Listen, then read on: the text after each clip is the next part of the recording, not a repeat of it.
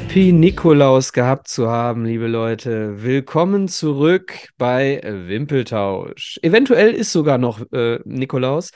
Wir haben uns ja ähm, dazu entschieden, dass wir die Sendung Dienstagabend bereits zur Verfügung stellen. Einen wunderschönen guten Abend an zwei hervorragende Podcaster, die hoffentlich äh, heute keine Route bekommen haben. Hallo Adler. Oh, diese Überleitung, ich bin mir nicht sicher. Hallo Michael. Und hallo Nico. Ja, irgendwas Nikolausiges habe ich mir gedacht, muss ich hier. Äh, aber die, aber man, es ist ja so, dass Knecht Ruprecht nicht die Route gegeben hat, sondern eigentlich ein guter war, wenn man sich ein bisschen mit der Geschichte auskennt. Äh, hallo Nico. Ja, hallo in die Runde. Freut mich wieder dabei zu sein und äh, freue mich auf unser heutiges Thema. Ja, unser heutiges Thema sind die Flop-Trainer. Flop 3. Jeder von uns hat Flop 3 aufgestellt. National. Trainer national seit 1990 circa, also die letzten 30 Jahre, äh, Jahre roundabout, haben wir uns da genommen. Und jeder hat so seine Flop 3, beziehungsweise Top 3 der schlechtesten Trainer, so kann man es vielleicht am besten sagen.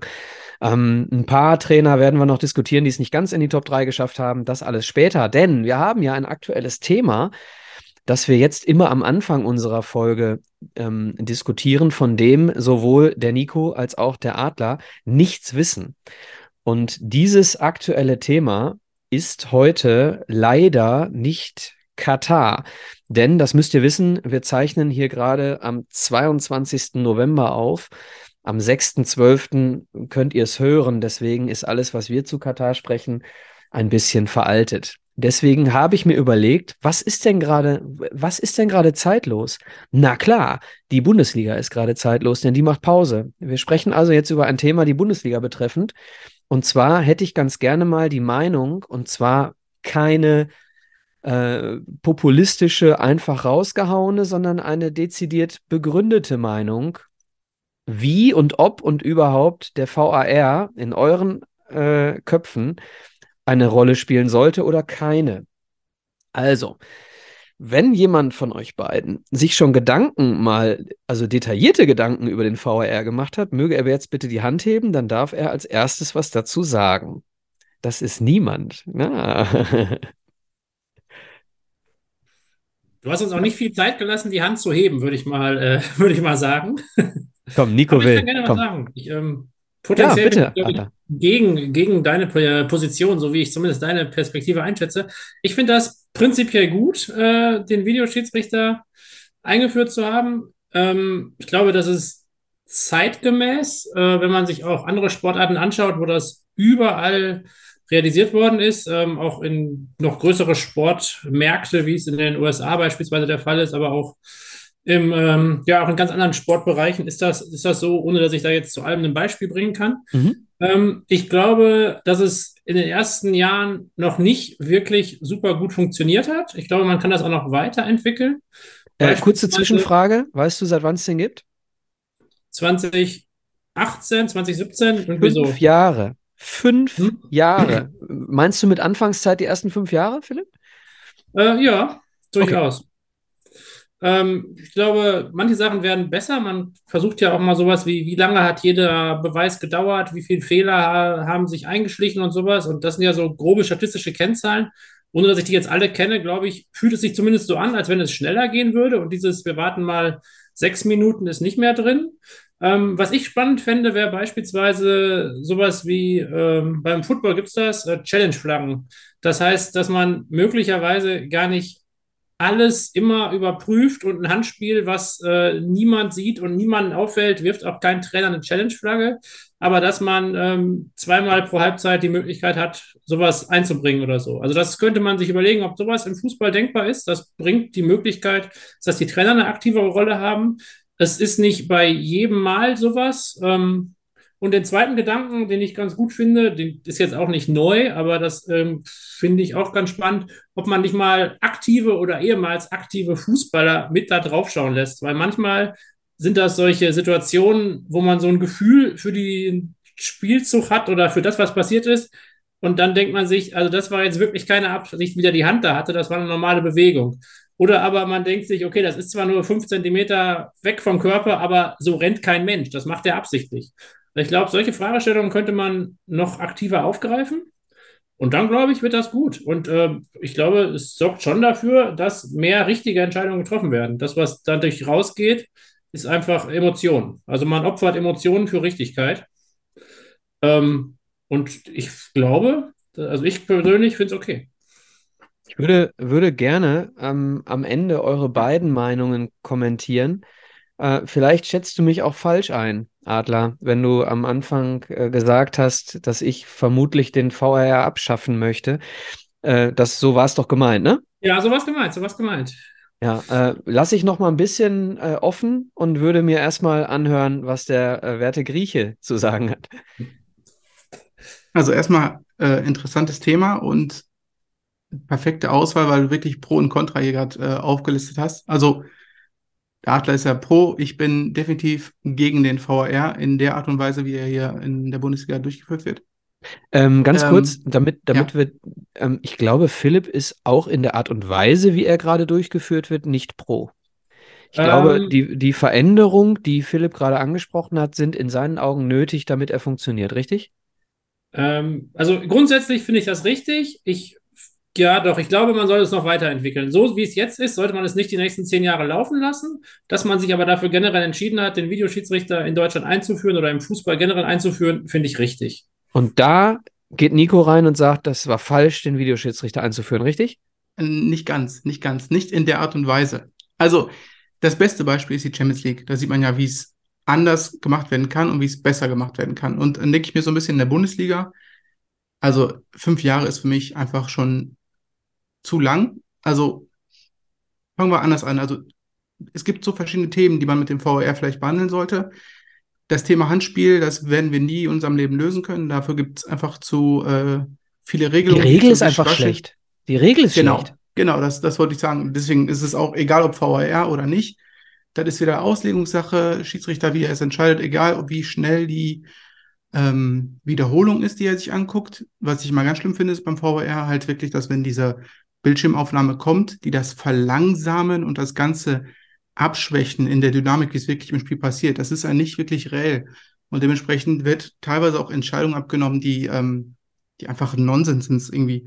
Ähm, das mit den Challenge finde ich auch gar nicht mal so verkehrt.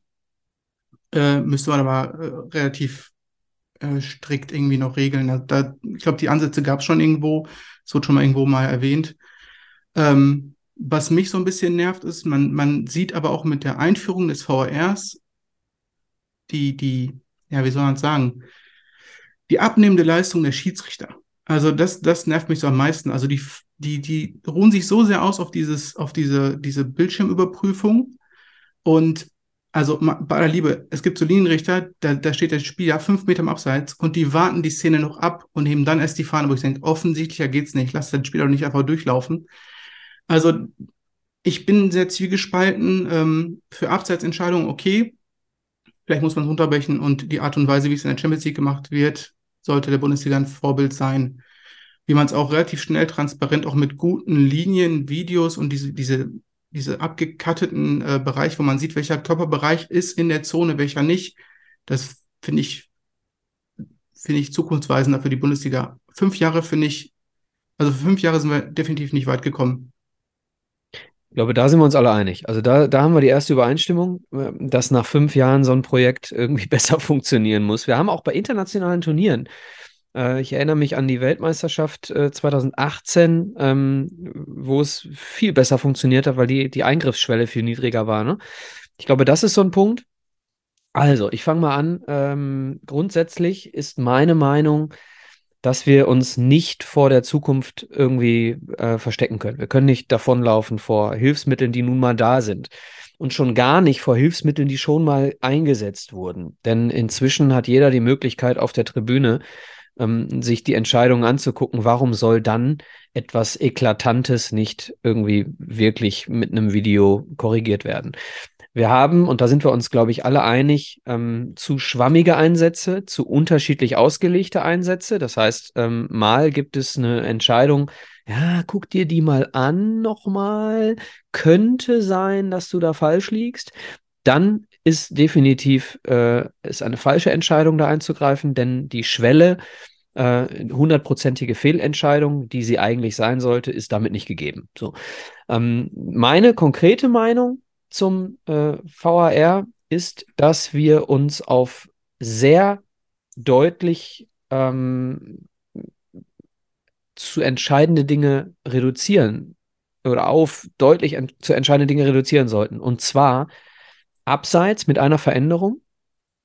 Kameras äh, sind nicht in der Lage, ähm, so viele Bilder aufzuzeichnen, ähm, dass eine, ähm, wie, wie heißt sie, die Linie? Äh, wie nennt man die? Kalibriert. Wie, äh, genau, dass man eine kalibrierte Linie, äh, eine kalibrierte Linie nehmen dürfte, denn es ist so, wenn ähm, äh, Erling Haaland irgendwie im Sprint mit 36 km/h läuft, dass der dann in dem Frame, das, den die Kamera äh, nimmt, in dem Moment, wo der äh, erste Kontakt mit dem Ball zum Fuß ist, der nächste Frame ist schon wieder 20 Zentimeter weiter. Das heißt, Holland ist schon wieder 20 Zentimeter weiter gelaufen innerhalb der zwei Bilder, die die Kamera macht. Ne, das, äh, das heißt, es darf keine kalibrierte Linie geben, sondern es muss eine kalibrierte Zone geben. Das heißt, es muss da eine Toleranz geben, weil der Spieler schnell läuft. Das gibt es bis heute nicht. Ja, es geht da um Bilder pro Sekunde, die eine Kamera macht und Meter pro Sekunde, die ein Spieler macht. So, und in dem Moment ist es halt einfach nicht richtig. Ähm, trotzdem ist Abseits eine äh, Wahrheit. Eine ganz klare Wahrheit, wenn man, wenn man diesen Fehler ausmerzt. Deswegen in meinen Augen abseits Haken dran. Das zweite ist äh, Tor, ja oder nein. Da haben wir ja die Torlinientechnik. Da hat der Video Assist nichts mit zu tun, klar.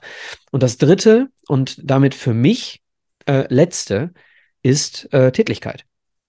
So, das heißt, äh, Einsatz des VARs nur bei Tätlichkeiten, die nicht gesehen wurden. Das heißt, du hast die Möglichkeit, äh, und, und da würde ich vielleicht auch eine klare Schwalbe mitzuzählen, äh, grobe Unsportlichkeit. Eine grobe Unsportlichkeit, ähm, dass man, dass man da, wenn du die Schwalbe wegnimmst von mir aus, ja, dann nimmst du nur den Tritt von Cantona, der irgendwie am Abseits, Abseits des Spielfelds passiert. Und da muss der Video Assist äh, eingreifen können, weil der Schiedsrichter gerade woanders hingeguckt hat, zum Beispiel. So, das sind die beiden Punkte für mich, Abseits und Tätlichkeiten. Ja, Nico? Aber das muss du erstmal sehen im Keller, ne? Das ist ja die Sache. Die sehen ja, Ja, auch gut, nicht wenn du es nicht siehst, hast du es nicht gesehen, aber ähm, dann hast du immer noch, und damit kommen wir zum nächsten Punkt, ähm, äh, immer noch das, was, was, was Adler gerade sagte, nämlich die Challenge. Ich bin der Meinung, alles weitere, ja, Tätlichkeit, Abseits, Feierabend. Alles weitere über zwei Challenges. Du verlierst keine Challenge, wenn du recht hast. So, das heißt, wenn du eine glasklare Fehlentscheidung über eine Challenge machst, behältst du die. Dann darfst du die Challenge nochmal nehmen.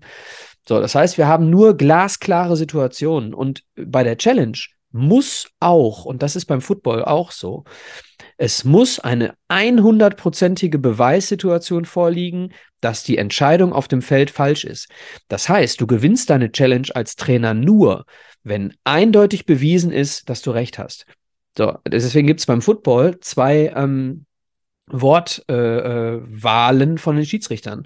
Ähm, ist confirmed bedeutet, es ist bewiesen, dass die Entscheidung von, vom Schiedsrichter richtig war und es ist äh, äh, the äh, decision stands.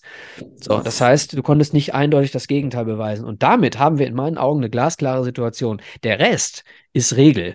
Und diese, Hand, diese Handspielregel, ey, sorry, ne? So eine Katastrophe, da ist die Regel das Problem, nicht der VAR. Noch, noch eine Kleinigkeit habe ich. Ähm, wenn man die Torlinientechnik noch irgendwie ummünzen könnte und das Abseits genauso schnell in der Art und Weise, wie das mit der Torlinientechnik auf, das, auf dieses, ja, die Smartwatch des Schiris kommen würde, dann können wir die Linienrichter auch irgendwann vergessen. Ja, wie lange braucht man überhaupt einen Schiedsrichter? Also einen menschlichen Schiedsrichter? Boah. Ein bisschen weiter gedacht. Boah. Das ist aber schon iRobot-Theorien hier. Also du möchtest ganz gerne, Nico, dass wir, dass wir einen Linienrichter abschaffen? Naja, im Nachhinein, wenn wir das mit den, mit den Uhren und der äh, Torlinientechnik aufs Abseits äh, überbringen könnten, dann wäre der Ja, Linienrichter aber nur für Einwurf da.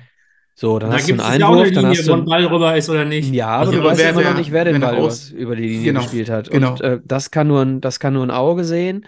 Ähm, und du hast immer noch nicht die Situation, wenn ein Foulspiel äh, außen an der Eckfahne passiert, Ich glaube, über, über Linienrichter brauchen wir nicht diskutieren, dass sie zwischendurch einfach falsche Entscheidungen treffen, weil sie einfach keine Ahnung haben. Äh, Nico und ich wissen, von, wovon wir sprechen, weil wir Drittliga-Zuschauer sind. Das ist ja eine Katastrophe, was in der dritten Liga für, für, für Schiedsrichter und Assistenten vor allem rumlaufen. Das ist der Wahnsinn, Philipp. Das kannst du dir nicht vorstellen. Aber das Schöne ist, da sind noch pure Emotionen, weil wir kein Ja, VAR haben. So, und deswegen Punkt. bin ich der Meinung, ähm, dass grundsätzlich die, die Häufigkeit des VARs mit, mit den Vorschlägen, die ich da jetzt gerade gegeben habe, so runtergefahren würde, dass du dich wieder traust, dich zu freuen, obwohl es ihn gibt. Ne? So, und ähm, das Einzige ist halt abseits, ne? Klar, logisch. Äh, aber da auch wieder äh, eine Zone nehmen und im Zweifel für den, für den Stürmer. Warum? Das gab's doch mal. Warum gibt's das nicht mehr? So, und wenn, wenn, wenn bei dieser kalibrierten Linie, ich sag mal, es gab mal so eine Szene von Marco Reus, da war der nur mit der Ferse irgendwie ein bisschen im Abseits auf dieser kalibrierten äh, Linie. Ja, scheiß drauf, dann ist das kein Abseits. So, das ist Karenz. Im Zweifel für den, für den Stürmer. So, ne? Und nur wenn es eindeutig ist, abpfeifen. Ganz einfach. Eine Zone, ich sag mal, so eine grüne Zone einführen. Wenn es in dieser Zone ist, dann bleibt die, äh, die Schiedsrichterentscheidung. Und danach ist es eine eindeutig falsche Situation, weil du ja auch noch nicht weißt, wie weit der äh, Typ inzwischen gelaufen ist zwischen den Kamerabildern. Abgesehen davon, äh, dass du als Schiedsrichter ja auch viel besser wahrnimmst, wann der Ball gespielt wird. Und der, ähm, der, äh, äh, die, die Technologie nimmt den ersten Kontakt. Und wir spielen, wir spielen alle Fußball. Der erste Kontakt zwischen Ball und Fuß ist wirklich nicht das, wo du den Ball spielst. Also schon gar nicht bei einem Lupfer oder sowas. Ne? Deswegen, äh, das nimmt ein Schiedsrichter auch viel besser wahr. Also da wirklich so eine Toleranz einführen. Ansonsten können wir aus meiner Sicht das Thema abhaken. Äh, Nico möchte ihn gerne deutlich, deutlich mehr reduzieren als wir. Ähm, ich bin, glaube ich, so zwischen euch beiden, könnte ich mir irgendwie vorstellen. Noch so eine Szenerie für die Zukunft. Wenn wir jetzt gerade schon sprechen, von dem Moment an, wo der Ball den Fuß verlässt, wenn man schon anfängt, hier mit, mit Sensorik und so zu arbeiten, dann kann man vielleicht auch sowas in Zukunft vielleicht auch sogar irgendwie äh, programmieren oder so, wann, wann ein Kontakt nicht mehr am Ball stattfindet. Also, ne, dass man sozusagen einen genauen Zeitpunkt hat und dementsprechend dann eventuell die Szenerie kalibrieren kann, die, Ja, die dann hast du aber keine Copa Mundial mehr mit, mit Känguruleder. Dann hast du nur noch äh, hast Synthetik an den mehr. Füßen. Hast Doch, du doch auch schon nicht mehr. Wenn du, wenn du in den Laden gehst und du kaufst dir Koppers, dann bist du entweder Schiedsrichter oder Trainer oder Ja, ja. Physio oder Altherrenfußballer. Oder Kaiser. Ja, aber die Kaiser nur für Asche. Die Kaiser nur für Asche, weil die nicht so, nicht so teuer sind. Okay, lass uns einen Haken dran machen. Äh, und lass uns, äh, damit wir unser, unsere, unsere, unser Vorhaben, dass wir hier eine Stunde nicht überschreiten, damit wir es auch einhalten, gehen wir in die Top 3 der schlechtesten Trainer in Deutschland. Ich habe für mich tatsächlich eine, eine, ähm, ein, ein, so eine, so eine, so eine, so ein, so ein Triumvirat aus drei Trainern, die alle aus verschiedenen Bereichen kommen. Wenn wir uns ähm, die reine Statistik angucken, ja, die kann ja jeder, also jeder kann sich irgendwo im, bei Google ich kriege gerade den Mittelfinger von Nico gezeigt, jeder kann sich äh, bei Google angucken, äh, welche, welche Trainer haben den, den schlechtesten Punkteschnitt und welche Trainer haben den schlechtesten Punkteschnitt, aber mindestens 100 Spiele gemacht und sowas, kann man sich alles angucken, aber man hat ja auch, ähm, ich sag mal, Umgang mit Spielern. Äh, es gibt ja beim Trainer so zwei ganz große Komponenten. Ne? Es gibt einmal denjenigen, der gut labern kann und deswegen kurzzeitig funktioniert. Und es gibt einmal denjenigen, der äh, technisch gut ist oder taktisch gut ist, dem aber der Umgang mit den Menschen fehlt. Das sind beide schlechte Trainer. Die Mischung zwischen den beiden sind dann Jürgen Klopp und Konsorten. Ähm, so, wo fangen wir denn mal an? Hm, möchte jemand sein? Äh, ich glaube, Nico möchte. Ich möchte noch was sagen. Also, ich möchte noch hinzufügen oder beziehungsweise euch erstmal fragen, was eure Kriterien waren überhaupt. Also, ich habe hier, ne, du sagst gerade schon das mit Statistiken, du hast mich auch schon Statistik-Nerd genannt. Ich bin da auch echt mal sehr, sehr hinterher und ziehe mir überall irgendwo die Daten. Also, ich habe für mich jetzt mal genommen, so ein bisschen ähm, besondere Momente oder beziehungsweise besondere Skandale, so als Betrachtung. Ähm, die charakterliche Ausdarstellung, die du gerade schon nanntest, ähm, habe ich Sympathie, Antipathie. Ich kann mich da nicht ganz rausnehmen bei gewissen Trainern. Äh, die statistische Betrachtung, Punkte pro Spiel, die Entwicklung der Karriere. Ne? Allgemein ist sie nur innerhalb Deutschlands passiert. Wo ist der Trainer aktuell? Im Ausland hat er überhaupt einen Verein? Es gibt ja auch Trainer, die vereinslos sind und das ist auch ein triftiger Grund, dass sie vielleicht seit vier Jahren keinen Verein mehr trainieren. Und die Frage ist immer auch so ein bisschen, welchen Verein habe ich trainiert? Das ist auch so ein Punkt. Habe ich Bielefeld in der Bundesliga trainiert oder Borussia Dortmund?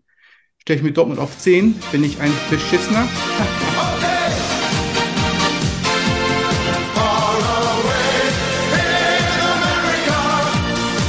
okay, okay. Ich Wollte glaube, ich ich einfach weiß nur mal zum Schweigen bringen. das war übrigens äh, die äh, Nationalmannschaftsmusik von 1994. Berdy Vogt. Äh, Jetzt um hast du deine Frage zu beantworten, Nico. Ähm, Ja, hau raus. Ich habe nicht ganz so viel Gedanken gemacht, sondern ich habe mir eher von allen drei, ich habe mir so drei Trainertypen überlegt und gedacht, komm, nimmst du von jedem einen. Also einmal ein Trainer, der durch äh, irgendeinen sehr unschönen Skandal aufgefallen ist. Dann ein Trainer, der mir emotional möglicherweise aufgrund seiner schwarz-gelben Historie in Erinnerung geblieben ist und das nicht positiv. Und einen Trainer, wo ich über die letzten Jahre in der Bundesliga das Gefühl hatte, also wenn du den nimmst, dann willst du Oh, wirklich nicht Wahnsinn. erfolgreich sein. Wahnsinn. Ey, Adler, wir sind da sehr, sehr ähnlich rangegangen. Wirklich. Bei mir ist es dann der MSV. Ich habe einen Trainer genommen, den ich beim MSV in, in Erinnerung habe, äh, wirklich als keinen guten Trainer. Habe einen genommen, der im Punkteschnitt äh, und auch in meiner Erinnerung äh, irgendwie die Scheiße am Schuh hatte. Ähm, und einen, der so komplett emotional für mich eine Katastrophe war, zumindest in einer Station, die er besucht hat. Also wir sind so relativ nah beieinander in der Herangehensweise. Wer will denn anfangen von euch beiden? Also ich fand Nikos Herangehensweise so, so durchdacht. Ich würde gerne mal hören, äh, wo, wo er da gelandet ist direkt am Anfang. Ähm, das das finde ich spannend. So Kriterienkatalog und so, finde ich gut. Mit wem soll ich sprechen? Über was soll ich sprechen? Das werde ich morgen in der Sitzung tun, habe ich genug zu sagen. Das reicht dann. Wenn Sie so eine Vorstellung abgeben wie gegen Düsseldorf, dann kann ja sein, dass zweimal Training ist am Wochenende. Jeden Tag zweimal, ist ja möglich. Werner Lorand. Nico, du bist dran. Oh, Werner Lorand.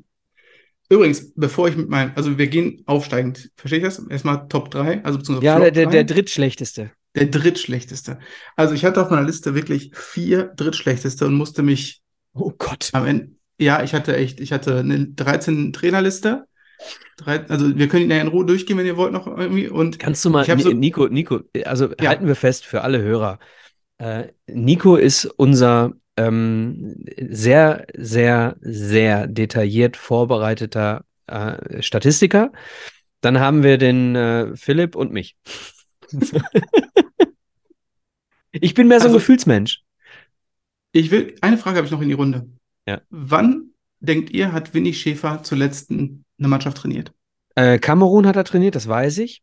Ja, War Kamerun die letzte Mannschaft? Ähm, das war 2010, glaube ich. Ich glaube, Kamerun war 2010 bei der WM, aber Mhm. ich kann mich auch komplett täuschen. So, so wie die Frage gestellt ist, gehe ich davon aus, es ist gar nicht lange her. Also 2021 oder sowas. Einfach nur aus der Frage heraus, wie sie gestellt ist, Mann. ohne dass ich auch nur irgendeine Ahnung habe. ja, Winnie Schäfer hat letztes Jahr bis in den Dezember hinein noch eine Mannschaft irgendwo, Auf Zypern oder wo? nee, irgendwo in den Emiraten, irgendwie Al-Khor oder sowas in der Art, irgendwo, der ist Also er brauchte. Geld. Er brauchte Geld. Aber nach Kamerun kam noch Thailand und Jamaika übrigens. Hinweis. Geil, ey, ohne Spaß, ey, da, da kann man gar nicht drüber diskutieren. Der macht doch alles richtig. Was ist denn? Also komm, der ist in Kamerun, spielt eine Weltmeisterschaft, ist Weltmeistertrainer. Äh, Also nicht Weltmeister, aber Weltmeisterschaftstrainer. Dann geht er nach Thailand äh, und, und verbringt Zeit am Strand und zahlt für einen Cuba Libre äh, 80 Pfennig. So, dann geht der nach Jamaika, zieht sich einen durch und ist in Kingston oder geht äh, nach, weiß ich nicht, äh, äh, wohin, an den Strand und, und lässt sich gut gehen. Alter. Genau, und dann noch Respekt die dafür. Kohle aus den Emiraten irgendwo holen. Ne? Und dann holt er sich noch Kohle aus den Emiraten. Was machen wir denn alles falsch? Das ist die Frage, nicht was Winnie Schäfer falsch macht. Aber er wird nicht ein bisschen brauner vom Hauttyp her. Gut, aber übrigens, wo wir gerade bei Winnie Schäfer sind, und damit ist auch der letzte Moment, wo ich ablenke, äh, vorbei, weil jetzt möchte ich so langsam mal, dass wir einsteigen. Winnie Schäfer äh, hat ja damals Karlsruhe trainiert, ähm, als äh, ähm, äh, Oliver Kahn ausgetanzt wurde von JJ Okocha. Und JJ Okocha wiederum, dieses Tor wurde ja kommentiert von Jörg Dahlmann. Der war ja jetzt im Big Brother Haus, nur mal so zu dem Thema. total. Der hat dann am Ende seiner Karriere, als er dann mit Sushi und mit äh, Sophia Tomala von Sky ent, äh, entlassen wurde, ist er dann jetzt im Alter von 63 Jahren in das Big Brother Haus der Prominenten eingezogen. Und damit endet meine Ablenkung und wir gehen jetzt endlich mal in den Nummer drei von Nico. So, ich nenne euch mal zwei Vereine und mal gucken, ob ihr auf den Namen kommt. Erster FC Nürnberg, Hamburger SV. Hm. Erster FC Magdeburg. Die einzigen drei Profistationen Also Titz war nicht in Nürnberg, Nein, hat aber auch Essen trainiert. Von daher ist Titz schon mal raus. Warte mal. Kannst du mir irgendwie ein Jahrzehnt nennen? ich kann dir noch einen Tipp geben. Er ist der letzte Trainer, der mit Nürnberg aufgestiegen ist in die, in die erste Bundesliga. Hacking. Nein, Nicht? Hacking hat übernommen in der Bundesliga von diesem Trainer. Okay, ich sehe noch fragende Gesichter. Platz 3 oder beziehungsweise Flop 3 bei mir ist Michael Oenning. Ach du Scheiße. Es gibt äh, bei Twitter gibt's, musst du mal abonnieren, das Önningsche Fußballprinzip oder sowas. Muss mal, Oh ist ganz Gott. interessant. Michael Oenning, den siehst Genau. du als, als Katastrophe? Das musst du mir erklären. Also, er übernimmt als erste Profistation den ersten FC Nürnberg in der zweiten Bundesliga, steigt auf, Schon mal nicht so schlecht für einen Trainer. alles schön und gut. Alle haben so diesen ersten Peak, aber der endet auch schon da. Das war's dann auch schon mit seiner Karriere im Nachhinein, weil er verlässt den ersten FC Nürnberg direkt in der ersten Bundesliga-Saison auf Platz 17, ist dann, glaube ich, zweimal Interimstrainer beim Hamburger SV mit acht und sechs Spielen. Ja. Verlässt den Hamburger SV auf dem Äh, in 18. welcher Platz. Phase? In welcher Phase? Ähm, 2011, 12. Oh, schon absteigender Ast, ne? Ja, ja, ich glaube, das war die Zeit, als Van Beuten und Van der Vaart schon wieder weg waren, wenn ich Mhm. mich recht Da ging es schon bergab mit den Hamburgern. Genau. Und dann hat er sich gesagt, "Hm, nee, ich glaube, in Deutschland fasse ich keinen Fuß mehr und gehe nach Ungarn. Dann hat er sich gesagt, okay, nochmal zweite Bundesliga, Magdeburg, hm, 21 Spiele, Platz 17. Dann gehe ich wieder raus aus Deutschland und lande dann in Griechenland. Da ist er mir noch in Deswegen Erinnerung kennst du den. Genau, genau, genau. Er hat den äh, anderen gelb-schwarzen Verein äh, trainiert, den man meiden sollte in Griechenland. Ist danach nochmal AEK oder ist das? Nein, eben nicht AEK. Er hat Aris Saloniki tra äh, trainiert. AEK. Athen äh, ist der einzige wahre Verein in Griechenland. Entschuldigung. Äh, ja, Ungarn und dann ist er irgendwie in der zweiten Liga in Österreich gelandet und ist seitdem vereinslos. Jetzt haben wir ziemlich viel Zeit mit Michael Oenning verbracht, der eigentlich gar nicht so viel Emotionen weckt bei mir. Ja, ist Aber auch schön. interessant, ich finde es sehr interessant, dass man den unter die Top 3 hat. Kannst du mir mal einen nennen, der es von den Vieren, die du da hattest, der es nicht geschafft hat, in, in, als Dritter? Du hattest ja vier Stück, die Dritter werden können, ne? Ja, aber ich möchte euch da keinen wegnehmen. Nee, nimm mal einen. Vielleicht hast du ja einen Manuel Übergang Baum. dann. Bitte? Manuel Baum. Adler, ist das ein Übergang für dich? Also bei Manuel Baum hätte ich mehr anfangen können. Den fand ich auch beeindruckend, unbeeindruckend, als der bei Schalke war. Der hat auch keinen Genau. Hals. Trainer ohne Hals hätte man auch irgendwie. Das ist ein, Manuel Baum ist der Trainer, der nur DFB-Stützpunkt kann. Punkt. Der soll sich mit der Jugend befassen. Der hat im Seniorenbereich nichts zu suchen. Also der hat Augsburg immer wieder so ein bisschen in der Bundesliga gehalten. Immer so gerade, ja, so überm Strich. Und ja, Schalke war dann natürlich der Gnadenstoß, ne, mit zehn Spielen und keinem Sieg. Mal, holen die Schalker knappen sich dann den unemotionalsten Trainer auf die Trainerbank, der dann, also, deplatziert. ähm, wenn ich dir ähm, zwei Worte zuwerfe, Nico, was Ja. kannst du damit anfangen? Die Worte lauten 60 Minuten. Ach so, ach so, jetzt ist der Groschen gefallen. Ja, tut mir leid, Leute, das Philipp. wird nichts heute. Philipp, Gut. deine Nummer drei. Ich mach's, ich mach's kurz. Äh, Meine Nummer drei. Ähm, das passt ja ganz gut, weil ich auch ähm, erstmal überlegt habe und dann das abgelegt habe mit Statistiken. Und ähm, Michael Fronzek hat beeindruckenderweise beides gewonnen. Mein Gefühl von einem Trainer, der immer ein Jahr irgendwo ist, rausgeschmissen wird und aus welchem Grund auch immer innerhalb der nächsten eins, zwei Jahre wieder bei einem anderen Verein Fuß fasst. Und der hat auch zwischendurch mal Gladbach trainiert, also auch einen Verein, der eigentlich prinzipiell ganz gut ist und es trotzdem geschafft, äh, der Trainer zu sein mit dem niedrigsten Punkteschnitt. Ja, Ähm, ne, niedrigster Punkteschnitt aller Trainer, die mehr als 100 Spiele gemacht haben. ja, ja, ja, ja, ja, so, genau, okay. Aber, ähm, und wenn man jetzt von mir aus nur, ähm, weiß ich nicht, Bielefeld und Bochum trainiert und damit zweimal mit 30 Punkten nicht absteigt und einmal absteigt, mein Gott, Aber wenn man zwischendurch auch bis zu Gladbach geschafft hat, die irgendwie ambitioniert waren, Hannover zwischendurch, ähm, Bielefeld war er auch, Aachen, Kaiserslautern, Pauli, mal erste Liga, mal zweite Liga, aber gefühlt nirgendwo erfolgreich und jedes Mal hat man sich mehr gewundert, warum sich ein Verein dafür entscheidet, den als Trainer zu holen. Und wenn einem, also dieses Klischee schon mit da einhergeht, hm, das hat mich äh, motiviert, ihn zu nennen. Tatsächlich, weil es äh, für mich jetzt irgendwie der Trainer war, den ich, naja, am langweiligsten von der Story fand, habe ich ihn auf drei gesetzt. Äh, und meine persönlich emotionale Wahl kommt natürlich auf Rang 1, aber das ist jetzt der einzige Grund. Äh, für mich war es der Trainer, wo ich am stärksten das Gefühl hatte, der bringt keinen Erfolg. Ich äh, steige da direkt ein. Ich bin ähm, lange nicht klar gewesen, welche Reihenfolge ich unter meinen drei Trainern wähle und habe mich jetzt entschieden, dadurch, dass du ihn auf drei hast, äh, nehme ich ihn auch auf Platz drei, damit wir ihn dann gemeinsam behandeln können und wir nicht noch gleich irgendwie in zehn Minuten nochmal über Erich, äh, ups, über Michael Fronzek sprechen. Ähm, deswegen Michael Fronzek bei mir auch, ja, also überall, wo der auftaucht, äh, ist der Misserfolg. Und er war als letztes, glaube ich, Co-Trainer unter, unter ähm, äh, wie heißt der, der Holländer? Van Bommel. Ja, Van Bommel in, äh, in Wolfsburg, Co-Trainer. Selbst da funktioniert er nicht. Selbst da hat er nicht funktioniert, war dann Interimstrainer äh, äh, irgendwie vom 24. bis zum 26. Oktober 21, hat aber kein Spiel gemacht, äh, beziehungsweise äh, ein Spiel gemacht und keinen Punkt geholt. Ähm, naja, also äh, für mich auch ganz klar Michael Fronzek, der Inbegriff von Misserfolg in der ersten Fußball-Bundesliga, deswegen auch bei mir Platz drei. Vermutlich hätte man ihn auch auf Platz eins setzen können. Ähm, aber es ist bei mir ja immer eine emotionale Nummer.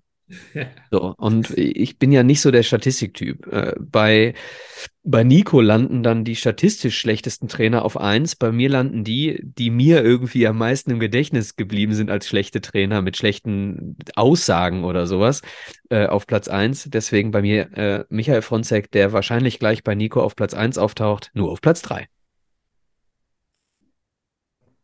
Nico, deine zwei ist dran. Meine zwei. Also als der Adler gerade schon sagte, Michael Fronzek, wollte ich schon sagen, Watch It auftauchen.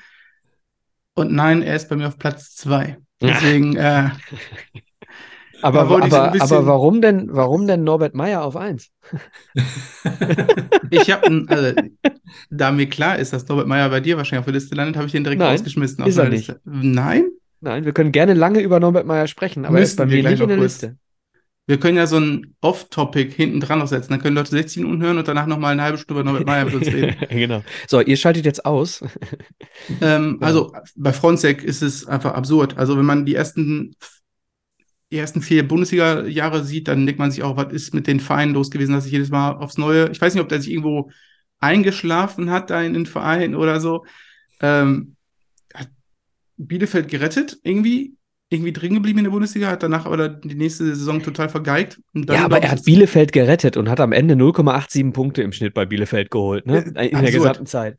Also Absurd. unfassbar. Der hat 53 Spiele bei Bielefeld gecoacht, insgesamt einen Punktschnitt von 0,87 und hat die gerettet. Echt krank. Einfach nur Seine krank. schlechteste Station übrigens. Und dann, und dann ist es, glaube ich, eine Herzenssache gewesen mit dem, mit dem alten Verein Borussia Mönchengladbach, dass er da gelandet ist.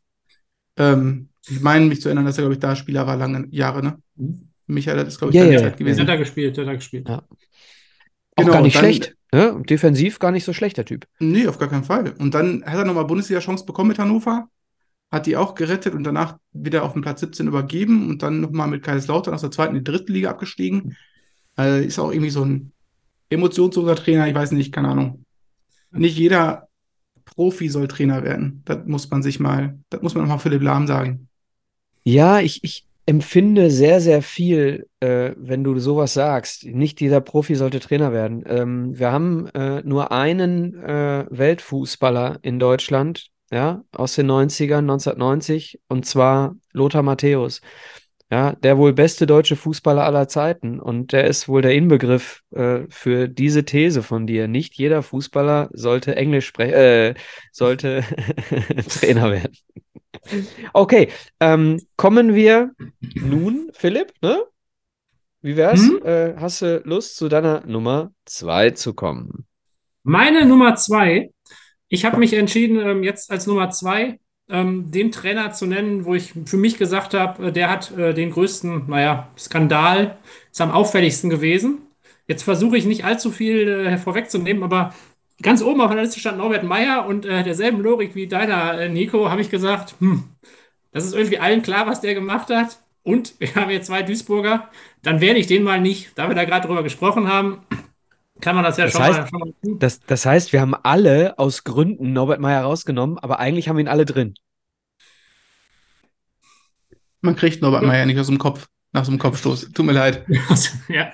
Aber er hat Das- danach halt was, Ich glaube, was Albert Legendäres Streit geleistet. Norbert Meyer äh, aus dem Kopf. So. Wer ist die Nummer zwei, Philipp? Genau, äh, ich habe noch an zwei, drei andere gedacht, aber im Endeffekt habe ich mich dann, ich weiß nicht, vielleicht auch langweilig, aber für äh, Markus Anfang entschieden, der irgendwie mit seinem äh, Impfpass-Fälschungsskandal, äh, keine Ahnung, doch irgendwie, also über das Sportliche hinaus äh, Dinge getan hat, die jetzt nicht unbedingt zu dem passen, was ich für passend halte. Deswegen, ähm, ohne dass ich äh, seine Trainerkompetenzen in Frage stelle, es ging mir einfach nur darum, dass er da äh, nicht mal, also ohne dass ich jetzt ähm, Impfgegner unterstütze oder irgendwie auf dieser Meinung bin, dass das richtig ist, aber wenn dann, wenn er so denkt, aus welchen Gründen auch immer, dann soll er gefälligst die Eier haben, dazu zu stehen und nicht das noch zu fälschen und das so dann auffällt. Also das finde ich dann ist ja noch mal eine Stufe darüber und äh, deswegen habe ich gesagt, so von all den Skandalen, ich habe auch noch irgendwie Christoph Daum aufgeschrieben, aber mein Gott, dann hat er halt ein bisschen gekokst, eigentlich auch egal. Der hat sich halt selbst äh, möglicherweise geschadet, vielleicht ist es auch Er toll. ist, äh, also. Christoph, Christoph Daum ist seiner Linie treu geblieben, auf jeden Fall. Genau, also deswegen habe ich mir gedacht, das ist mir eigentlich, eigentlich persönlich egal, aber dann da so mit so einem Impfpass-Skandal aufzufallen und deswegen habe ich einfach gesagt, der, der ist für mich äh, Flop 2. Übrigens, Lieblingssong von Christoph Daum, von Toto, Hold the Line. Okay, okay. Äh, ich habe hier, ich habe eigentlich habe ich was richtig Schönes äh, von Christoph Daum. Äh, kommt, kommt hier gerade irgendwie nicht rein bei mir. Ah, irgendwie, vielleicht finde ich es noch.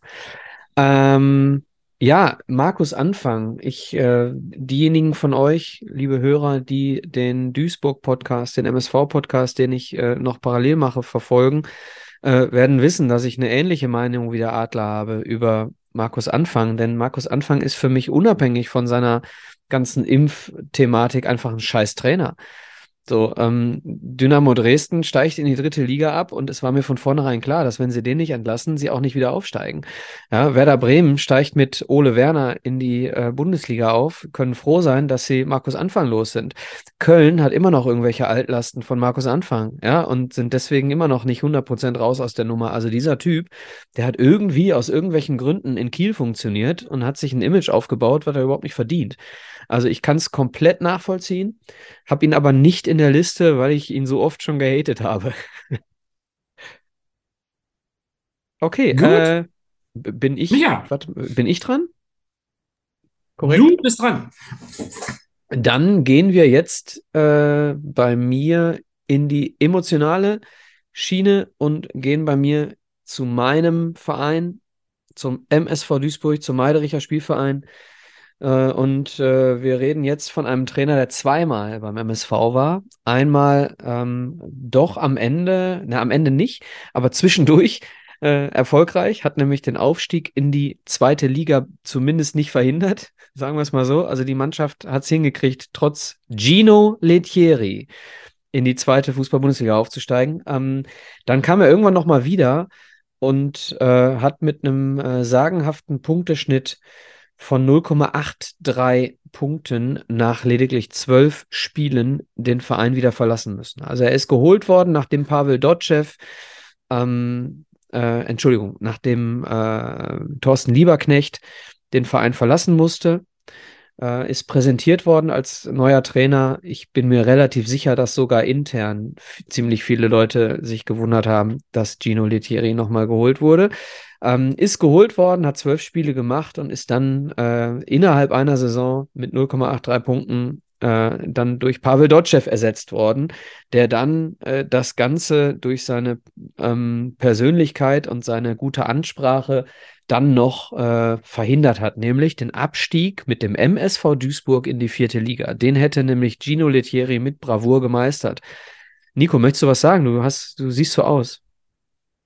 Bei mir auch definitiv Kandidat, aber ähm, wenn ich mich nicht irre, ist Gino Italiener und kein Deutscher. Das ist doch vollkommen egal. Trainer national. Ah, okay, okay. Trainer national. Das bedeutet, Ah. wir hätten auch äh, Giovanni Trapattoni nehmen können von mir Ich habe mich nur auf deutsche. Trainer gestürzt. Okay. Entschuldige bitte, hättest du ihn Sei genommen? froh, dann hätten wir zwei Stunden, drei Stunden gemacht, weil da sind noch andere Graupen unterwegs. Da, wo- da habe ich dann, kann ich meine Liste noch gleich erweitern. Alles gut. Ja, lass Gino von mir aus Italiener sein. Äh, völlig egal. Gino Lettieri vereint.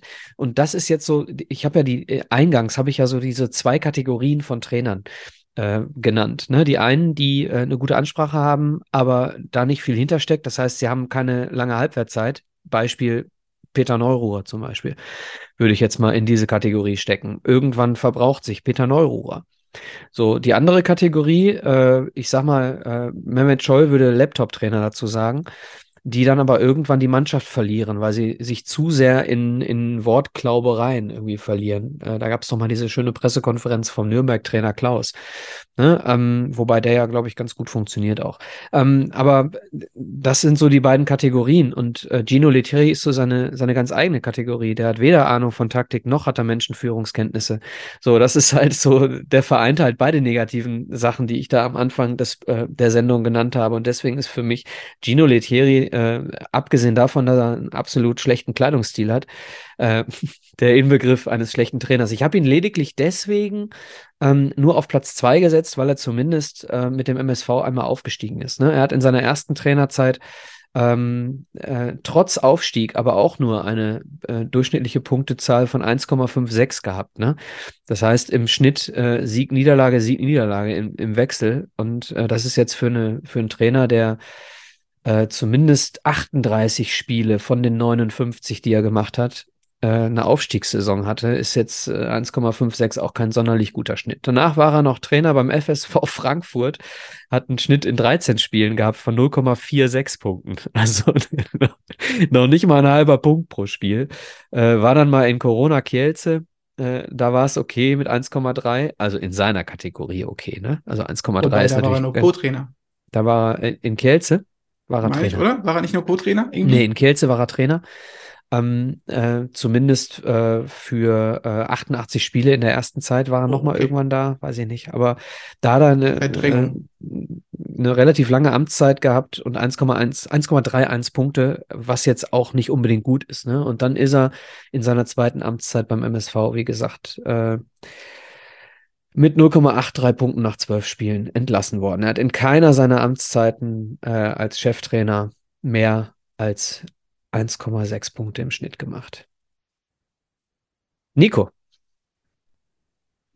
Also, also Gino wäre Top. bei mir, au- Top Top, 1 ja. von dir. da ich ja mich ja so ein bisschen auf deutsche Trainer konzentriert habe, aber auch eine Liste gemacht habe für internationale Trainer in der Bundesliga, möchte ich vorher noch mal ein paar. Was denn? Du, Micha, warte mal, erklär. du hast dich auf deutsche Trainer, äh, hast aber auch eine internationale Trainerliste. Hast du, was? Ich habe ich hab erst die Liste gemacht und dann erst gedacht, okay, doch nur Nationaltrainer, also doch nur deutsche Trainer und dann meine Liste Oder bist du jetzt schon für eine, für eine internationale Flop-Trainer-Sendung vorbereitet? Nein, nein, um Gottes Willen, um Gottes Willen. Aber ich würde ganz gerne ein paar Spieler, äh, ein paar Trainer nennen, die ich hier noch aufgelistet habe. Ich würde mal gerne sehen, ob ihr äh, euch Ey, Vorsicht, würdet, dass die. Vorsicht, nicht, dass du jetzt noch jemanden hast, den Adler oder ich auf Platz 1 haben. Ach stimmt, ihr könntet die ja eventuell doch haben.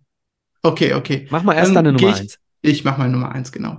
Ähm, mein Nummer eins bündelt alles irgendwie in einem Fleck. Antipathie der Person gegenüber, richtig schlechte Kannst du noch Bundesliga-Trainerzeit. mal ein Quiz daraus machen? Ich möchte Ja, gerne ja, raten. klar, kann ich machen, kann ich machen. Ich habe auch am Ende, wenn ihr wollt, noch ein Quiz für die letzten zwei, drei Minuten. Uh.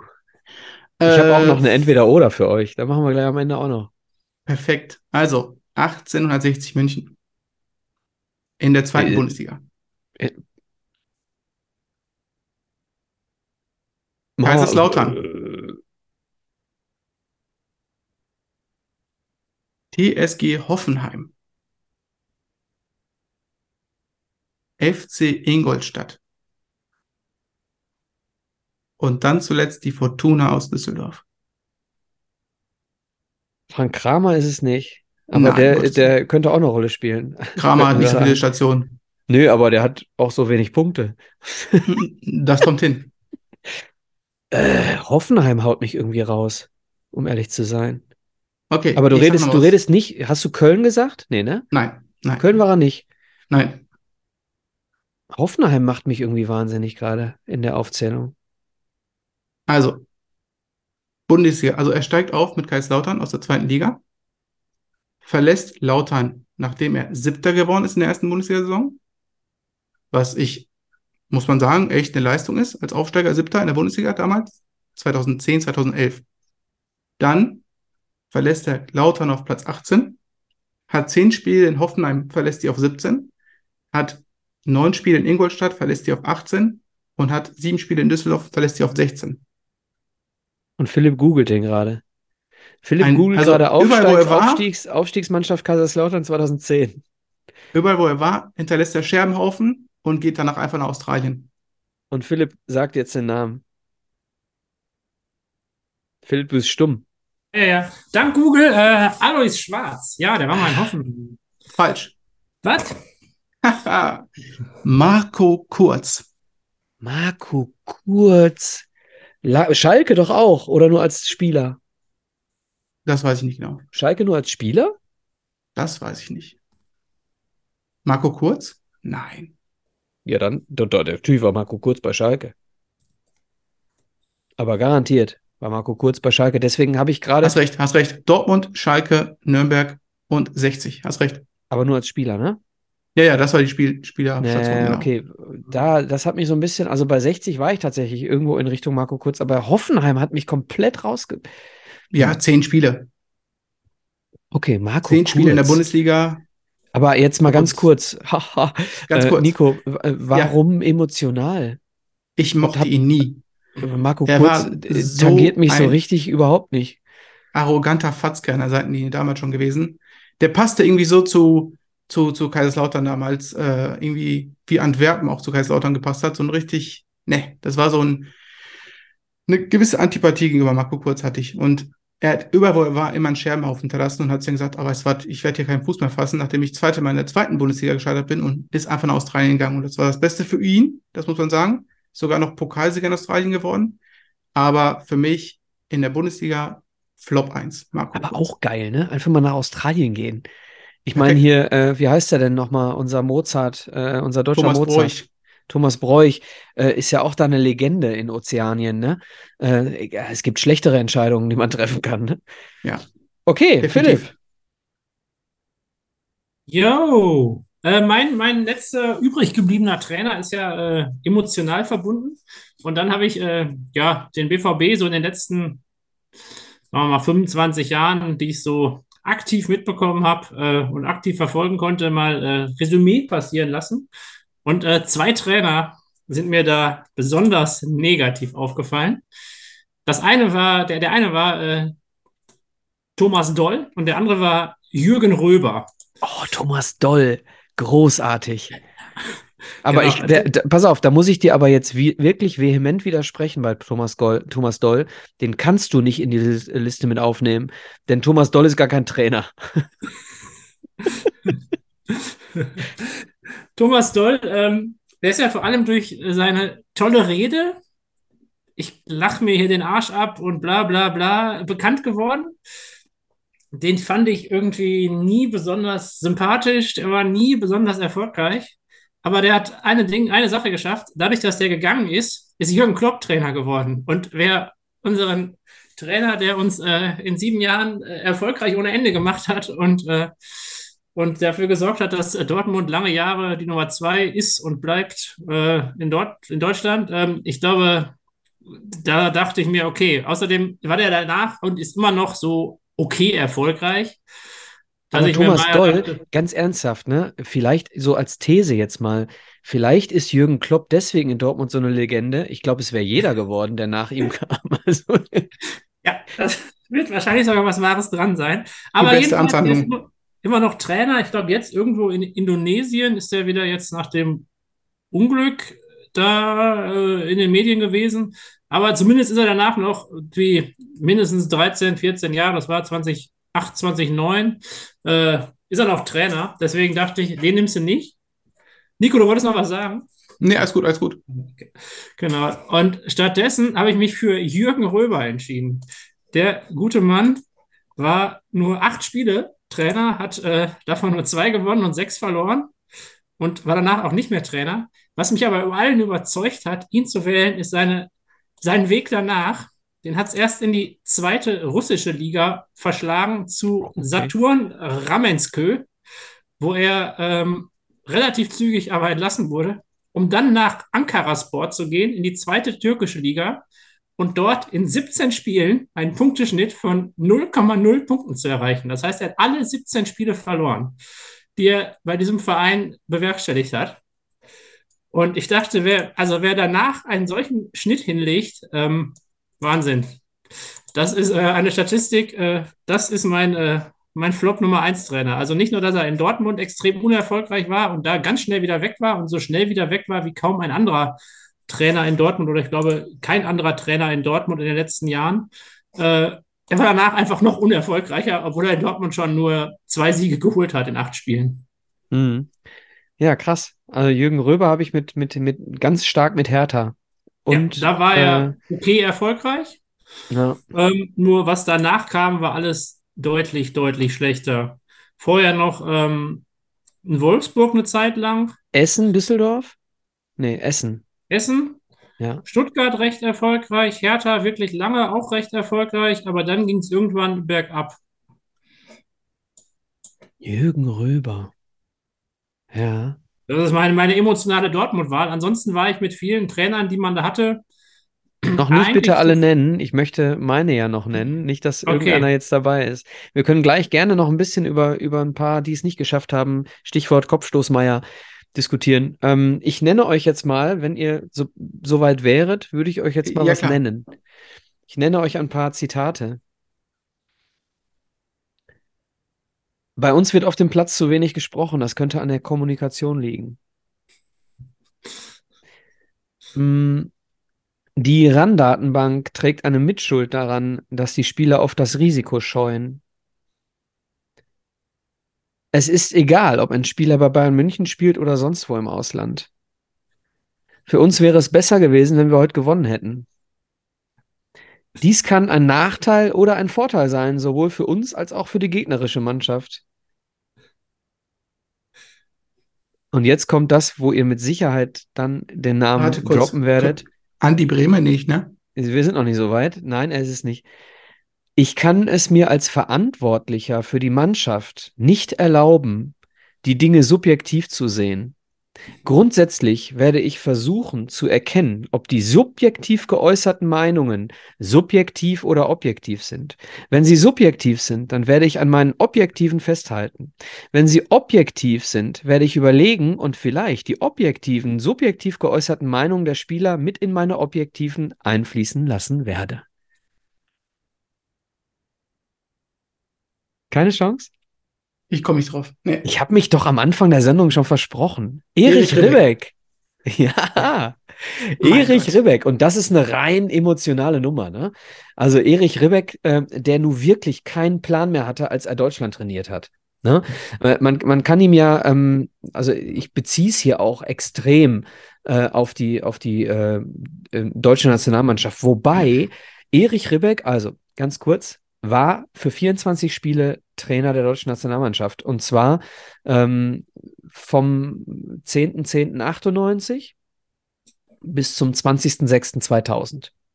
24 Spiele, 1,5 Punkte im Schnitt. So, das ist eine Phase, ja, Vorsicht, Adler, Vorsicht. Das ist eine Phase zwischen der Weltmeisterschaft und der Europameisterschaft, in der äh, entweder Qualifikationsspiele gegen schlechte Gegner stattfinden oder irgendwelche äh, Freundschaftsspiele gegen Färöer. Ähm, und dann mit einem mit einem äh, Sieg, Niederlage, Sieg, Niederlage mit einer deutschen Fußballnationalmannschaft irgendwie durch die Landen zu ziehen, ist schon echt nicht gut. Davor war er 94, 95 bis 95, 96 für 49 Spiele Trainer von Bayer Leverkusen, die traditionell auch international sind und auch da Punkteschnitt 1,53. Dann war er von 91, 92 bis 93, 94 75 Spiele lang Trainer von Bayern München und hat bei Bayern München einen Punkteschnitt von 1,76 geholt. Das ist auch nicht wahnsinnig gut, ne? Also wer heute bei Bayern München fast jedes zweite Spiel verliert, der, der ist da garantiert keine 75 Spiele. Ähm, und so zieht sich das durch. Ne? Ähm, 125 Spiele bei Leverkusen mit 1,5 Punkten, 25 Spiele bei Borussia Dortmund in den 80er Jahren mit 1,3 äh, Punkten im Schnitt. Äh, also ähm, hat man aufgrund der Tatsache, dass er äh, viele gute Mannschaften trainiert hat, nicht als ganz schlechten Trainer im, in Erinnerung, hat aber bei diesen sehr guten Mannschaften immer relativ schlechte Punkteschnitte geholt und ist bei der Nationalmannschaft so richtig. Danach hat er gar keinen Fuß mehr auf die Erde gekriegt. Ich weiß nicht, wie alt er da war. Ähm, auf jeden Fall, äh, danach ist nichts mehr passiert mit Erich Rebeck. Und äh, das endete, wie gesagt, 2000. Der Typ hat also 22 Jahre lang nichts mehr mit Fußball zu tun, weil er sich äh, seine komplette Reputation zerstört hat mit seinem letzten, äh, ja, mit seiner letzten Station Fußballnationalmannschaft. Dafür bin ich definitiv zu jung. Für Erich Rebeck? Also für mich WM 94 ist mein Meilenstein, woran ich alles orientiere. Ja, ja aber Alles- 98 bis 2000 war er. Ja, ne? ja, ja. Ich kenne ihn nur als Nationaltrainer irgendwie gefühlt. Ja, Also aber das war ja schlecht. vor der, vor der WM, ja, ja. Also alles, was vor der WM 94 war, war nur MSV. Dann Okay. kam die WM 94 und dann kam so auch die Bundesliga für mich so ein bisschen mehr drumherum, so alles. Und von daher, das war nur die kurze Leverkusen-Zeit, die ich da gesehen habe. Und dann, genau, far away.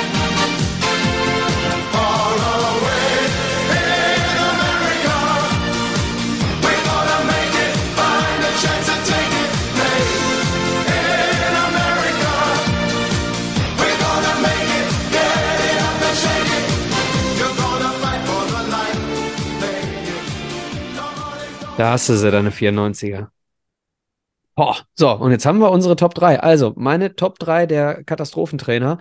Auf Platz 3, aufgrund der Tatsache, dass wir ihn alle drei haben, Michael Fronzek. Auf Platz 2, Gino Lettieri, Fußballgott. Und auf Platz 1, Erich Ribbeck von Ribbeck auf äh, Have, äh, im Haveland, an Birnbaum in seinem Garten stand. Ähm, bei Nico, Platz 3 Michael Oenning, Platz 2 Michael Fronzek, Platz 1 Marco Kurz. Bei Philipp habe ich jetzt gerade die drei, auch Michael Fronzek, genau. Platz 2 Markus Anfang. Markus Anfang. Oh ja. Offiziell öffentlich mobben willst. Und auf Genau, äh, genau. Platz 1 äh, Jürgen Röber. In Klammern Thomas Doll. Ja, ja, Kleiner ja. Zusatz noch zu Jürgen Röber übrigens. Ankaraspor, wo er trainiert hat, die mussten äh, leider zwangsabsteigen, deswegen haben die null Punkte. Ah, okay. Das erklärt natürlich. äh, Aber trotzdem, ne, doofe Wahl, vielleicht dahin zu gehen, wo man vielleicht nicht die besten, rosigsten Aussichten hat in der zweiten Ja, türkischen aber, ja, aber sorry, äh, wer in die Türkei wechselt, ich glaube, die Häufigkeit nicht geleisteter äh, Gehal Gehälter ist äh, wirklich zweistellig im Prozentsatz, ne? Also Ja, und es so kann oft nur einer Leute da kein Gehalt sein. bekommen haben in letzter Zeit, äh, also in den letzten Jahren, ne? Also es zieht sich ja, zieht sich ja durch. Also glaub, irgendwas scheint da an der Daum war- Finanzierung nicht zu funktionieren. Christoph Daum war da sehr erfolgreich. Ja, genau, der wird da hochgelobt. Ne? Glaub, das ist Legende. auch der einzige. Leg ja, Hat auch Genau. doch jetzt immer noch Gazi ständig äh, überall als Sponsor am Kragen und so, ne? Gazi, glaube ich, äh, ein ich glaube, türkischer Lebenssponsor. irgendwie Joghurt oder so, ich weiß es nicht, irgendwas Schafskäse. Auf jeden Fall. Schafskäse? Ja. Milchprodukte. Okay, Milchprodukte. Also auch Joghurt. Gut, wir haben Norbert Meyer vergessen. Norbert Meyer hat, den haben wir nicht vergessen, den haben wir alle aktiv ausgeschlossen. Ähm, Ja. Nikolaus äh, 2005, Kopfstoß gegen Albert Streit. Er tut so, als ob er selber mit dem Kopf niedergestoßen wurde. Ein Wahnsinnsspiel. Ich war damals im Stadion und wollte, äh, wollte Albert Streit äh, an die Gurgel, weil ich natürlich gedacht habe, mein Trainer, mein Trainer macht sowas natürlich nicht. Ein paar Minuten später wusste ich schon, ach du Scheiße, das war ja er. Äh, Wahnsinn. Unfassbar. Unfassbar. Also, und dann, das, das toppt auf jeden Fall noch diese ganzen Albernheiten. Wer war das? Äh, Tuchel hatte, glaube ich, mal so eine Albernheit mit hinten. Nee, nee, herrlich. Herrlich hatte mal so eine Ja. Umfall-Albernheit. Dann ist Christian Streich Genau. mal mit Vater Abraham gut. aneinander geraten, so halb. Aber da nehme ich den Streich mal raus. Ne? Also Ja, so Herrlich ein war ja bisschen. Schon du. Christian Streich kannst du ein bisschen rausnehmen, aber die Theatralik ist schon auch hier erkennbar gewesen. Also ich möchte nicht gegen David Abraham äh, rennen, also das, äh, da habe ich keine Lust zu. Okay, Und okay. der, ja. der, der, Herr, Herr Streich ist ja auch schon ein paar Jahre älter, muss man ja auch mal bedenken. Stimmt. Also Und- die Trainer haben schon äh, ziemlich häufig solche Sachen gemacht. Also Norbert Meyer hat uns in die erste Bundesliga gebracht, ne? Muss man ja sagen. Und Ja, hat dann, Georg Koch danach- hat uns in die erste Bundesliga gebracht. ja, okay, so kann man es auch sehen. Und danach hat Grüße, er Schorsch. ganz unten wieder anfangen müssen, hat in der vierten Liga Fortuna Düsseldorf übernommen und hat die bis in die erste gebracht, ne? Das Ja. muss man mal sagen. Ja, ja, alles gut. Also äh, ich, ich glaube, äh, Norbert Meyer hat einen ganz guten Umgang und ich habe mich, hab mich tatsächlich mal mit Georg Koch länger unterhalten. Ähm, und äh, er sagte auch, also äh, für dich, Philipp, äh, Georg Koch, äh, Torwart beim MSV, ne? Ja, ja, ja. Kennst du. Ich habe ein bisschen mitbekommen von den äh, Duisburg-Zeiten früher. Und aber auch bei Cottbus und auch bei Düsseldorf und so, ne? Und ähm, er hat halt gesagt, der Norbert Meyer hat, hat, hat das schlau gemacht. Er hat halt immer die Leute auch mit einbezogen und hat sich Meinungen geholt von seinen Führungsspielern und ähm, dementsprechend Menschenführung äh, schlau. Ich halte allerdings äh, taktisch jetzt auch nicht so sonderlich viel von Norbert Meyer. Ja, wen haben wir denn noch auf den Listen gehabt, ihr beiden? Nennt mal ganz kurz so ein paar Namen, einfach nur mal so. Also internationale Trainer, ja? Nein, Steve warum? McLaren, Ach so, internationale für Deutschland. Okay. ja. Damals VfL Wolfsburg trainiert, der erste Engländer irgendwie, den, aber Ja. wirklich gescheitert. Ja. Christian Groß zu Oh, seiner ja. Schal also, Oh ja, die letzte, die letzte Schalker Zeit, wo ich die Schalke-Zeit. Namen alle nicht mehr kannte. Ja. also ich glaube, da wurde er einfach nur an die Linie gekarrt und hat dann irgendwie vor sich hin vegetiert und wurde dann wieder weggekarrt, irgendwie gefühlt. Das war schon abstrus. Wahnsinn, ja. Ähm, Jo, Peter Bosch zu seiner Dortmunder Zeit. oh, der war gar nicht so schlecht. finde ich zu ja, hart. ja. Finde ich zu Ja, hart. habe ich nur eine erweiterte Liste, ne? So die ersten Punkte, die mir so einfielen, so ein bisschen, Ja. ne? Dick Advokat zu Gladbacher Zeiten habe ich noch hier. Okay.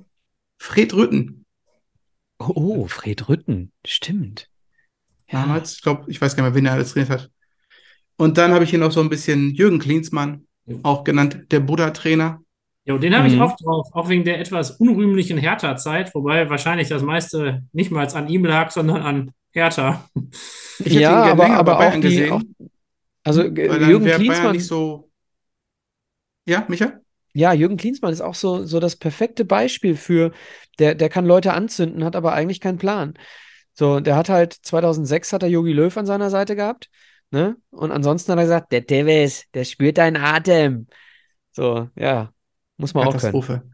Also, äh, das war auch, glaube ich, die Saison, als äh, Wolfsburg Meister geworden ist und Bayern nicht Meister geworden ist. Der hat damals dieses schöne 5 zu 1 kassiert, der Jürgen Klinsmann. Äh, 5-1? Nee, VfL? Wolfsburg? Mit, mit, mit der Hacke von Grafitsch? äh, Grafite, ja, das genau. Spiel ging 5-1 aus. Ob das Okay. Kann das ich auch. Jahr war, aber es kann gut sein, ja. Was das war die Magath? Saison. ja. Magath, Ich ne? meine schon, ich meine schon, ja. Ja. Ähm, wen habe ich noch hier? Daumen Anfang. Äh, Carsten Baumann. Ey, der hat äh, uns übernommen 2013 Ich weiß. und Carsten Ja, Baumann und das war's. ist einer der geilsten Twitter-Accounts. Echt? Ja, du musst Carsten Ja. Baumann abonnieren. Okay, alles klar. Vielleicht äh, lösche ich dann wieder aus meiner Liste. Ähm, Florian sagt ihr ja. Florian ja, ja, Kohfeldt? ja, ja, ja, ja, ja, ja. Äh, äh, Kohfeldt äh, hö- höchst überschätzt. Höchst überschätzt. Äh, Ja. Und zwar am meisten von sich selbst. Ja. Hat eine geile Truppe übernommen bei Bremen und hat sie Weißt du, warum der so viele gute Jobs bekommen hat? Hau Weil er raus. die gleiche Agentur hat wie Jürgen Klopp. Okay. Und ganz, ganz nett befreundet ist mit ihm. Ja, ja. Also Oh eigentlich. Mann. Ja, gut, was heißt denn Jobs? Er hat ja nur Bremen und äh, Wolfsburg gehabt. Und das war's auch, ne? Und ich glaube, das wird auch erstmal das gewesen sein in der Bundesliga. Wenn. Ja, nach Ja, Wolfsburg wird er jetzt nicht mehr viel kriegen, das stimmt. Nee, nee, da wird nicht viel kommen. Frank Kramer wurde gerade schon mal genannt. Ja. Jo, den habe ich auch Passt. bei mir tatsächlich mit recht rein. gehabt. Also Das ist, glaube ich, der schlechteste Trainer aller Zeiten in der Statistik. Äh, hat nur weniger Spiele gemacht äh, als 100. Ne? Also ich glaube, in der ersten Bundesliga der schlechteste Ja. Trainer der, der Geschichte.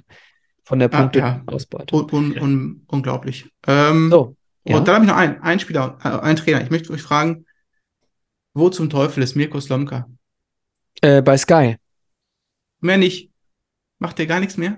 Weiß ich nicht, aber Mirko Slomka war mit Schalke gar nicht so unerfolgreich. Der war doch Ja. einmal erfolgreich, oder? Aber guck dir mal den Kader an, den er damals trainiert hat. Und danach hat er nochmal. Hannover auf, Das ist ein er Schalke-Kader, so stark kann er nicht gewesen sein. er hat Hannover auf Platz 4 gebracht damals. Siehst Mit du? einem Moritz Stoppelkamp übrigens danach international gespielt. Und danach Nach dem ist eine Straße benannt in Paderborn. in Paderborn. Ja, und dann ist er seit 2019, 20 nicht mehr aktiv. Ja, also ich glaube, der macht nur noch Sky, ne? Der macht Analysen da jetzt am Bildschirm. Äh, ich finde auch Stressfreier. solche Sachen, solche Sachen sehr, sehr, sehr, sehr gut, wenn das, wenn das Trainer machen, die, äh, die sich da ähm, wirklich ein bisschen äh, vorbereiten. Also das macht er, glaube ich, auch gar nicht schlecht. Ich mochte auch den, äh, jetzt müsste er mir helfen. Der hat als Trainer relativ wenig gerissen, war ähm, Experte bei irgendwelchen internationalen Turnieren bei Z beim ZDF. Ähm, hat vor kurzem noch ein Traineramt gehabt. Oh, verdammt. War jetzt bei der letzten WM 2018 auf jeden Fall oder bei der EM 21 sogar noch Experte im ARD oder ZDF im Studio. Äh, so dieser Taktikexperte. Boah. Ach, Hyballa. Ja, Peter Hyballa. Hyballa. Genau. Oh, oh, oh. Ähm, ja, ja, genau. Aber der macht, der hat es auch gut gemacht. Also Hat im, nicht. Tokuchu? Hat der nicht Tokuchu genau. München trainiert? Genau, genau. Und im Studio hat er es gut gemacht, das meinte ich. Ja, definitiv. Ähm, ja, und Jürgen Klopp, ne? Ganz eigene Geschichte, ne? Jürgen Klopp damals äh, sollte zum HSV gehen, kam mit einer zerrissenen Jeans äh, zum Vorstellungsgespräch und äh, ist dann nach Dortmund gegangen. Und sein Stern ging ja so richtig eigentlich auf äh, 2006 bei der WM vorher, ne? Als er dann mit ähm, äh, äh, Johannes B. Kerner und Urs Meier die äh, Analysen gemacht hat 2006, da an diesem See äh, hat er die, die Analysen gemacht. Das war sehr stark. Ähnlich stark, wie ich finde, jetzt übrigens von Christoph Kramer sehr häufig. Den mag ich als Analysten auch sehr gerne, weil er Definitiv. eben auch die äh, Emotion und die Kenntnis und die Intelligenz verbindet. Und ich habe jetzt, bevor wir zum Abschluss kommen, und äh, ich glaube, Nico hat auch noch ein Quiz, ein kleines. Wenn ihr wollt, wenn ihr wollt. Ein Also kleines. Kurzes, kurzes, kleines machen wir gerne noch. Dann kommen wir aber erstmal zu meiner Entweder-Oder-Sache. Und zwar gibt es einen Podcast, den ich sehr, sehr gerne höre und ähm, von dem ich weiß, dass mindestens äh, Nico ihn nicht hört. Ähm, und äh, Philipp hört, glaube ich, sowieso nicht so viele Fußball-Podcasts. Ähm, 390 heißt der, der Podcast. Und ähm, da gibt es einen sehr, sehr, ähm, ja, sehr, sehr guten, wie ich finde, äh, einen der besten Podcaster. Der hat aus seinem wiederum Lieblingspodcast aus Amerika eine Kategorie mit reingenommen in seinen Podcast und zwar eine Entweder-Oder-Kategorie. Und das finde ich unfassbar interessant und habe mir mal, weil ich den, äh, Basti Red heißt der übrigens, den werde ich äh, im Januar auch ähm, für eine andere Sache interviewen. Äh, komm, kann ich euch mal ein andermal erzählen. Ähm, Basti hat ähm, eine Entweder-Oder-Kategorie eingeführt. Und zwar müsst, müssen die Mit-Podcaster sich entscheiden für eins von diesen beiden Szenarien und äh, müssen begründen, warum sie sich für das eine oder das andere entscheiden wollen. Und ich habe ein kleines für euch. Und zwar äh, müsst ihr euch jetzt entscheiden. Entweder ihr dürft euer Leben lang sehr, sehr viel, wenn nicht sogar alles, was ihr wollt, im Fernsehen über Sport sehen. Alles. Den ganzen Sport, den ihr sehen wollt. Aber nie wieder euren Verein und nie wieder euren Verein im Stadion. Das heißt, ihr dürft kein, kein Fußball mehr von Dortmund Adler, beziehungsweise keinen Fußball mehr von Duisburg, Nico, sehen. Und ihr dürft auch nicht mehr ins Stadion gehen. Oder aber, ihr dürft alle zwei Wochen ins Stadion zu eurem Lieblingsverein, dürft aber nie wieder in eurem Leben Sport im Fernsehen angucken. Hart, oder? Heilige Scheiße. Ah, Wir, ich wir habe viele, ich begrenzen hab, das. also ich habe ich hab viele Lieblingsvereine, aber einen Herzensverein und das ist echt, boah. wir begrenzen das Ganze mal äh, bis zur Rente. Also wenn ihr wirklich nicht mehr so, so aktiv seid, dass ihr wirklich nicht mehr ins Stadion könnt, dann dürft ihr auch gerne umspringen auf, auf Fernsehen. Also ich sag mal so mit 80 würde ich, würde ich euch in diese TV-Nummer wieder reinbringen. Aber bis dahin, das sind bei euch ja gefühlte 50 Jahre noch, äh, dürft ihr ähm, nur noch alle zwei Wochen euren Herzensverein im Stadion sehen und, Und die kein Fußball und keinen anderen Sport mehr. Die Auswärtsspiele im Fernsehen vom Herzensverein? Nein, nichts im Fernsehen. Gar nicht, nur die. Heimspiele. Nur die ja, Heimspiele. Ja. Ja, Abgesehen ich davon mich für die darfst du Heimspiele. nur ins nur, nur Stadion. Nur Stadion. Philipp? Okay, na dann würde ich, äh, also Fernsehen ist es wahrscheinlich nicht, weil meistens gucke ich äh, gucke ich es auf dem Laptop oder irgendwo anders drauf, aber ich würde mich dafür entscheiden, auch weil ich irgendwie noch verschiedene andere Sportarten, also Football gucke ich jetzt ganz regelmäßig, ähm, auch, äh, auch wenn es kritisch diskutiert wird. Nationalmannschaft finde ich auch immer gut, aber wenn ich äh, nur, ich gucke relativ viel Sport und sonst eigentlich nichts und das ähm, deswegen Aber glaube ich. guckst du, guckst du auch relativ viel Borussia Dortmund? Ja, auch, aber also ich gucke im Verhältnis von dem, was ich insgesamt gucke zu BVB, gucke ich halt viel mehr sonst. Also ich gucke mir alle Footballspiele an, ich gucke mal auch mal eine Handball-WM an oder äh, was weiß ich, Basketball-EM oder das versuche ich auch alles mitzunehmen. Das wäre Nico, ja alles. Nico entscheidet sich gerade um. Und wenn ich, also wenn es jetzt nur um Fußball geht, wäre es für mich deutlich schwieriger. Aber jetzt allen Sport, boah, das finde ich schon schwer. Weil Hart, da ne? ist so viel drin, was ich irgendwie, wo ich Zeit mit verbringe, gerade. Ist hart, Was aber weiß ich, ich, selbst ich wäre definitiv Formel im 1 Stadion. oder sowas gucke ich mir auch an. Und das ist ja irgendwie auch Sport. Ja, also ich bin ein Sportjunkie, muss man dazu sagen, aber ich Ja. kann, glaube ich, nicht ohne den MSV. Äh, ganz ehrlich, ich, es gab ja schon mal so diese, diese Überlegung, die man sich immer mal so anstellt. Was wäre eigentlich, wo wäre ich eigentlich fußballerisch, wenn es meinen Verein nicht gäbe? So, wenn jetzt in, wenn jetzt in diesem Moment Schnips der Verein äh, von der Bildfläche verschwindet, was machst du dann? So, ich, ich bin dann bei, äh, also jetzt, wo Kofeld weg ist, würde ich wahrscheinlich gerne mal zwischendurch nach Bremen fahren würde mir da Fußball angucken, aber ich würde vor allem, das ist mein zweiter Verein, äh, weil ich seit den 90ern schwarz-weiß-blau bin, würde ich natürlich auch zur SGE häufig fahren, aber ähm, boah, ey, ganz ehrlich, mein Herz wäre ja weg.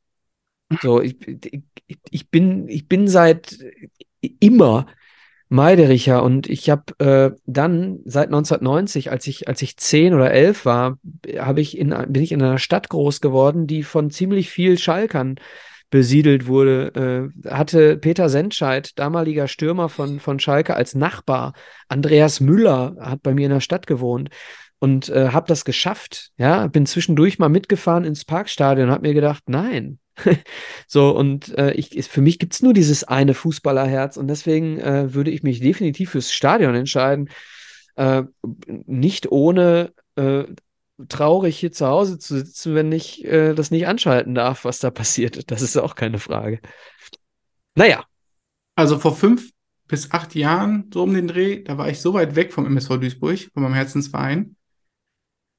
Da waren halt andere Sachen viel wichtiger in dem Moment und da hätte ich mich, glaube ich, relativ schnell entschieden. Aber aktuell, ich glaube, Stadion, äh, seit einem Jahr ist das wieder so aufgeflammt, dass ich glaube, es äh, hat sehr, sehr viel damit zu tun, äh, wie sich so die Vergangenheit dargestellt hat. Philipp ist, glaube ich, relativ wenig bei Dortmund im Stadion, ne? Und ähm, aus beruflichen Gründen und so weiter. Und deswegen, ähm, ich bin halt immer da. So, und ich, wenn du, du könntest mich da, äh, könntest mich da absetzen und ich wüsste da zehn Stunden umzugehen, ne? Und ähm, deswegen ist für mich, deswegen ist es für mich eine bisschen einfachere Entscheidung. Äh, Nicht, natürlich wäre ich auch traurig, keine Frage. Gut, danke. Äh, ich bin durch mit der Kategorie und zum Abschluss machen wir noch ein ganz kurzes Quiz genau, und dann haben genau. wir hier Schluss. Ich nenne euch ein paar Spieler und ihr sagt mir am Ende, wo diese Spieler gespielt haben. Alle in einem Verein. Ah, die, die Übereinstimmung, die, die. Übereinstimmung. Genau, genau. Zeitgleich oder irgendwann mal? Irgendwann mal. Okay. Okay. Irgendwann mal. Okay. Wenn ihr, ich nenne immer einen Namen und wenn ihr irgendwann wisst, dann schreit's rein. Mohamedou Idrissou, Mhm. Marcel Heller, Eintracht Frankfurt. Komm, da kann ich dir nichts. Ja, hast recht. Hast recht. Das ging aber schnell. Weil ich glaube, die haben noch ja, eine gut, weil, weil äh, Heller war nicht bei Freiburg und äh, Duisburg hätte es noch sein können. Aber Idrissou war ja bei 1000. Fa ja, gut, Duisburg hätte noch sein können, genau. genau. Ich Ja. hätte dann noch Stefan Bell gesagt, Hätte mir nicht weitergeholfen. Mhm. ewige Bell, Marvin Baccalords, Ja, Ja, okay. Ralf Fährmann. Ja, Mhm. okay. Ja, Aber witzig, kennt, kennt ihr die Geschichte mit Mainz? Dass die in der Innenverteidigung relativ oft äh, den Herrn Hack und den. Herrn Bell hatten. Und wenn sie dann noch einen Koreaner namens Chen gehabt hätten, dann wären sie mit Hackbällchen hinten. Okay, Ach, hast ja. du noch einen? Nee, das war, also ich hatte noch, Das war danach hatte ich noch okay. Carlos Zambrano noch gesagt und das wäre wahrscheinlich Okay. dann der. Ja, ja, okay. Und wenn ich Sano nicht gehabt hätte, dann hätte ich noch Alex Meyer Dann hättest du noch Oka, Oka. Nikolov genannt. Oka Nikolov, der hat nur ein, eine Station gehabt ne, in seinem Leben, glaube ich. Ich glaube auch, ja. Gut. Dann würde ich sagen, haben wir eine extrem äh, äh, humorige Folge hinter uns. Hat echt Spaß gemacht. Geile Nummer. Äh, müssen uns gleich nochmal äh, off-air vielleicht das nächste Thema aussuchen. Jo. Und dann, liebe Leute, vielleicht in der Beschreibung dieser Folge hier könnt ihr es vielleicht schon lesen, was ihr dann am ersten Mittwoch im neuen Jahr, im Januar, für ein Thema von uns bekommt, plus natürlich einem aktuellen Thema. Es ist der 4. Januar. Da gibt es die neue Folge Wimpeltausch aufs Ohr. Ich sage danke euch beiden, wünsche euch äh, allen eine schöne Weihnachtszeit und äh, ja, wir hören uns wieder Anfang Januar. Gehabt euch wohl. Philipp, ciao, ciao. Jo, vielen Dank für deine netten Weihnachtsgrüße. Da kann ich mich ja nur anschließen, Micha. Ja, in gut vier Wochen ist Weihnachten. Viel Spaß bis dahin, Nico. Auch von mir allen ein frohes Fest und einen guten Rutsch und wir hören uns am 4. Januar.